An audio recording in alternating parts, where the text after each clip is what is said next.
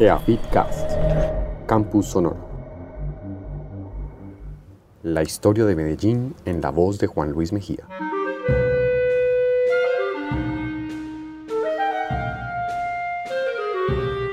Cómo esa pequeña población que nació a la orilla de la quebrada de Aná en el siglo XVII se convirtió en la ciudad que es hoy. Esta serie es un extracto de la charla sobre la historia de Medellín que el rector de AFID ofreció a los beneficiarios del programa Jóvenes 2020, pues está convencido de que todo líder que pretenda beneficiar a la sociedad debe conocer a la población y el territorio al que se quiere dirigir.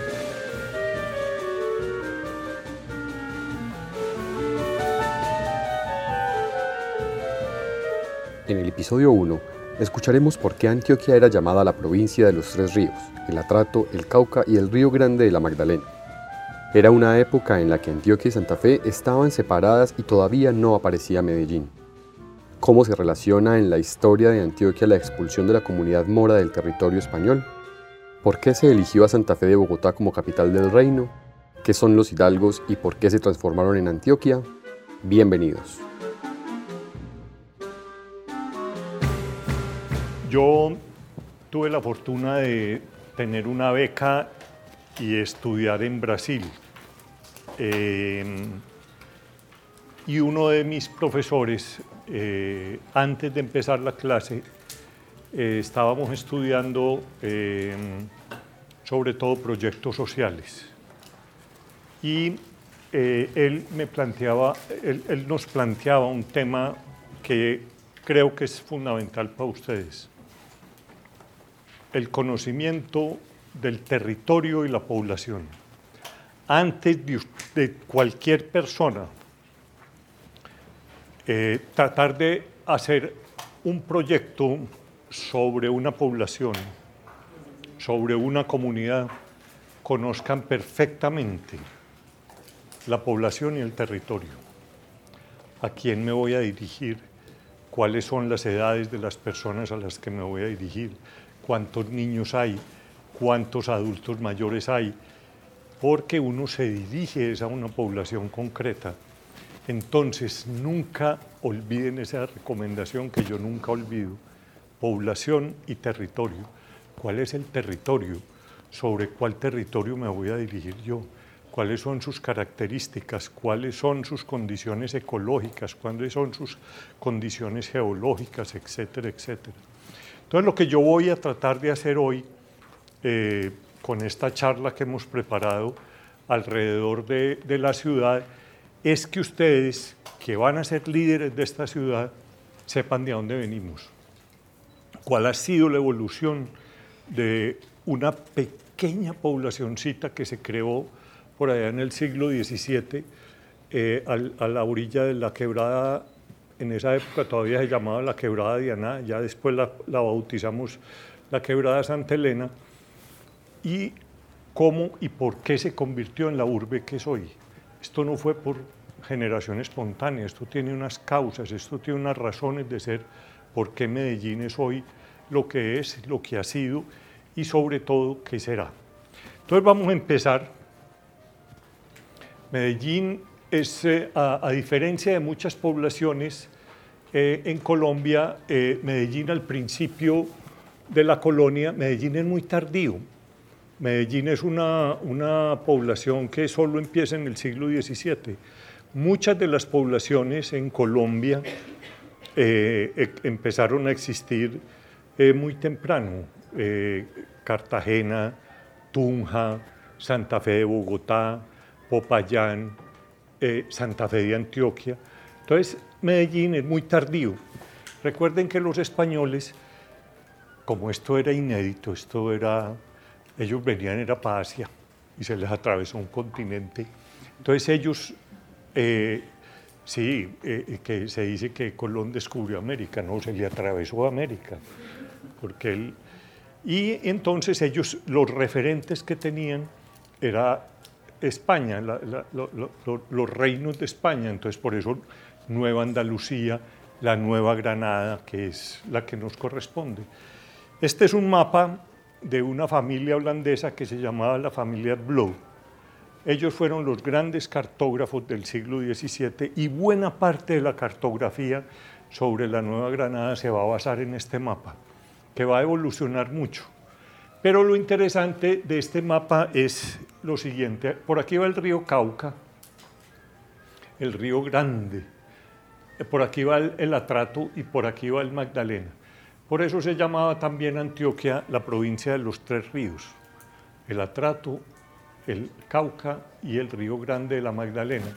Y hay una cosa que es interesante. Fíjense en que todavía Antioquia y Santa Fe están separados. La primera fundación de Antioquia no es a donde es hoy, esa era Santa Fe, a la orilla del río Tonusco. Antioquia se fundó mucho más arriba, más o menos por donde, por donde hoy es Peque, se cree que por allí fue Antioquia. Sin embargo, por el acoso de los indios, etcétera, luego tuvieron la necesidad de juntar las dos poblaciones y por eso se llama Santa Fe de Antioquia. Y aquí aparece el Valle de Aburrá fíjense que todavía no existe Medellín.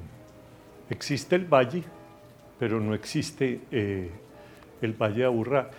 Existe ya Remedios y estos pueblos que prácticamente ya no existe ninguno.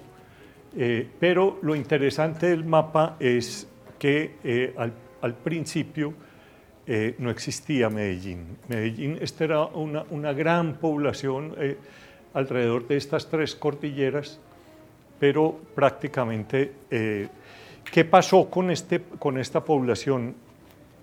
Eh, al principio no era muy habitada y esa es una, esa es una de las, dijéramos, de las eh, características que nos van a, también a, generar lo que identificamos como el, el, el espíritu paisa. Para uno conocer quiénes fueron esos conquistadores, uno tiene que conocer que era España en ese momento. Y España, el año que, eh, que se les atraviesa América, es el año también que termina una guerra de reconquista que duró casi 700 años y expulsan a la comunidad mora de España eh, con el sitio de Granada. Ese sitio de Granada va a ser muy importante también porque esa reconquista, que el último bastión de la reconquista española, era una, una hermosa ciudad. Algún día tienen que ir a Granada. Está en las estribaciones de la Sierra de Granada, que es una sierra nevada que divide, dijéramos, la meseta de Andalucía con el Mediterráneo, y el ejército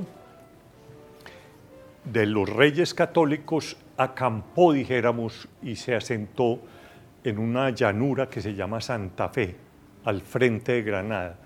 Y eso va a tener una gran importancia porque las ciudades que van a fundar a partir de, la conquista de América van a traer, y según unas normas que manda la corona española, en forma de campamento militar. Por eso las ciudades españolas van a ser un tablero de ajedrez, un tablero de damas chinas, por eso se llama de damero de juego de damas, porque es un tablero de ajedrez al que le quitaban la, casilla del centro y esa era la plaza. Y vamos a ver el papel que va a tener la plaza en estas ciudades. Por eso la estructura es de campamento militar, es decir, distintos campamentos en, forma de un tablero de ajedrez. Y eh, el, actual territorio de Antioquia era muy despoblado, había unas pocas comunidades eh, aborígenes, amerindias, pero que desaparecieron muy rápido. ¿Cuál es la diferencia, dijéramos, con, con, otros territorios? ¿Por qué la capital de Colombia es Bogotá? A ver, que es un absurdo. ¿Por qué se les ocurre por qué fundaron Santa Fe de Bogotá? ¿Por qué la capital de un país como Colombia es una capital a 1.200 kilómetros del mar? No era por, porque era como la parte más alta y eso les permitía visualizar cuando venían los enemigos. Creería también por la leyenda del Dorado, ¿no? Sí, efectivamente la leyenda del Dorado y por eso se encontraron los tres conquistadores en ese, en ese momento. Pero no encontraron el Dorado pero encontraron que en la meseta de Santa Fe de Bogotá era la única parte en el actual territorio de Colombia que había varias comunidades indígenas bajo una jefatura. Eso lo llaman los antropólogos eh, los estados incipientes. A diferencia de México, a diferencia de Perú, donde lo encontraron poblado y bajo un imperio, o sea, muchas comunidades indígenas bajo un solo mandato, Atahualpa, eh, Moctezuma, eh, los emperadores, dijéramos, en Colombia eran comunidades muy dispersas, excepto en Santa Fe de Bogotá, en donde los muiscas tenían ya lo que se llama un estado incipiente. ¿Y por qué se asientan allá? Porque en el imaginario del español, eh, la sociedad española, y cuando lean el Quijote se van a dar cuenta de eso, era absolutamente estratificada. Entonces, en el vértice de la pirámide, el rey y la casa real. Debajo, la nobleza, que también estaba jerarquizada. Los nobles, eh, entonces los principales, eso se llama todavía en España los 25 grandes de España, las 25 grandes familias. De ahí para abajo, condes, marqueses, etcétera, etcétera. Y abajo de esa pirámide, eh, los hidalgos, los hijos de alguien. Esa era la nobleza. De ahí para abajo eran los siervos de la gleba, eran los campesinos, etc. ¿Qué diferenciaba la nobleza del resto? Dos cosas fundamentales. No pagaban impuestos y no trabajaban con las manos. Era una ofensa trabajar con las manos. La nobleza, entonces todos los que venían aquí aspiraban a llegar a la nobleza, a ser hidalgos, para tener una jerarquía social. Si uno lee el Quijote, el Quijote que el, Quijote está en la más baja de los estratos de la nobleza, pero el Quijote, en las 1200 páginas del Quijote, no trabaja un día. El que trabaja es Sancho. Claro, el Quijote nunca va a trabajar, a pesar que, que estaba pobrísimo, arruinado, que tenía un caballito que había sido Rosín antes, y eh, Sancho era el que trabajaba, pero Sancho no podía montar a caballo. Sancho solo podía montar en un burro, porque él no era caballero. Solo los caballeros podían montar a caballo. Entonces, eh, esa era eh, la, sociedad que estaba estratificada en España. Entonces ellos en América encontraron la posibilidad de, en, la conquista, convertirse en hidalgos. En Antioquia había muy pocos indios, es decir, muy poca mano obra, una gran mortandad primero, no solamente por la acción militar, sino sobre todo por las enfermedades que trajeron no había defensas en América. Entonces, como dice tan bonito William Ospina por ahí en uno de los libros, un estornudo en una cordillera se expandía por todo y expandía la gripa y eso era porque no, los aborígenes no tenían defensas para las enfermedades que trajeron los, los españoles. Entonces, ¿qué pasó en Antioquia? En Antioquia había oro, pero no había quien trabajara. Entonces, ¿qué pasó? Que en Antioquia tuvieron que trabajar. A diferencia de otras poblaciones y de otras regiones de Colombia, en Antioquia el antivalor que era el trabajo se volvió el, valor. Eso está profundamente, profundamente arraigado porque y la vagancia se veía mal.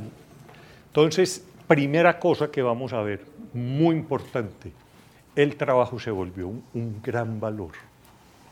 A diferencia de otras partes, en Popayán trabajar era un pecado. ¿eh? En Cartagena todavía los blancos de Cartagena trabajar en Tunja, en esas ciudades, porque o había mano de obra esclava o había mano de obra indígena que les trabajara. Aquí no había y les tocó trabajar. Y por eso el antivalor se volvió un valor.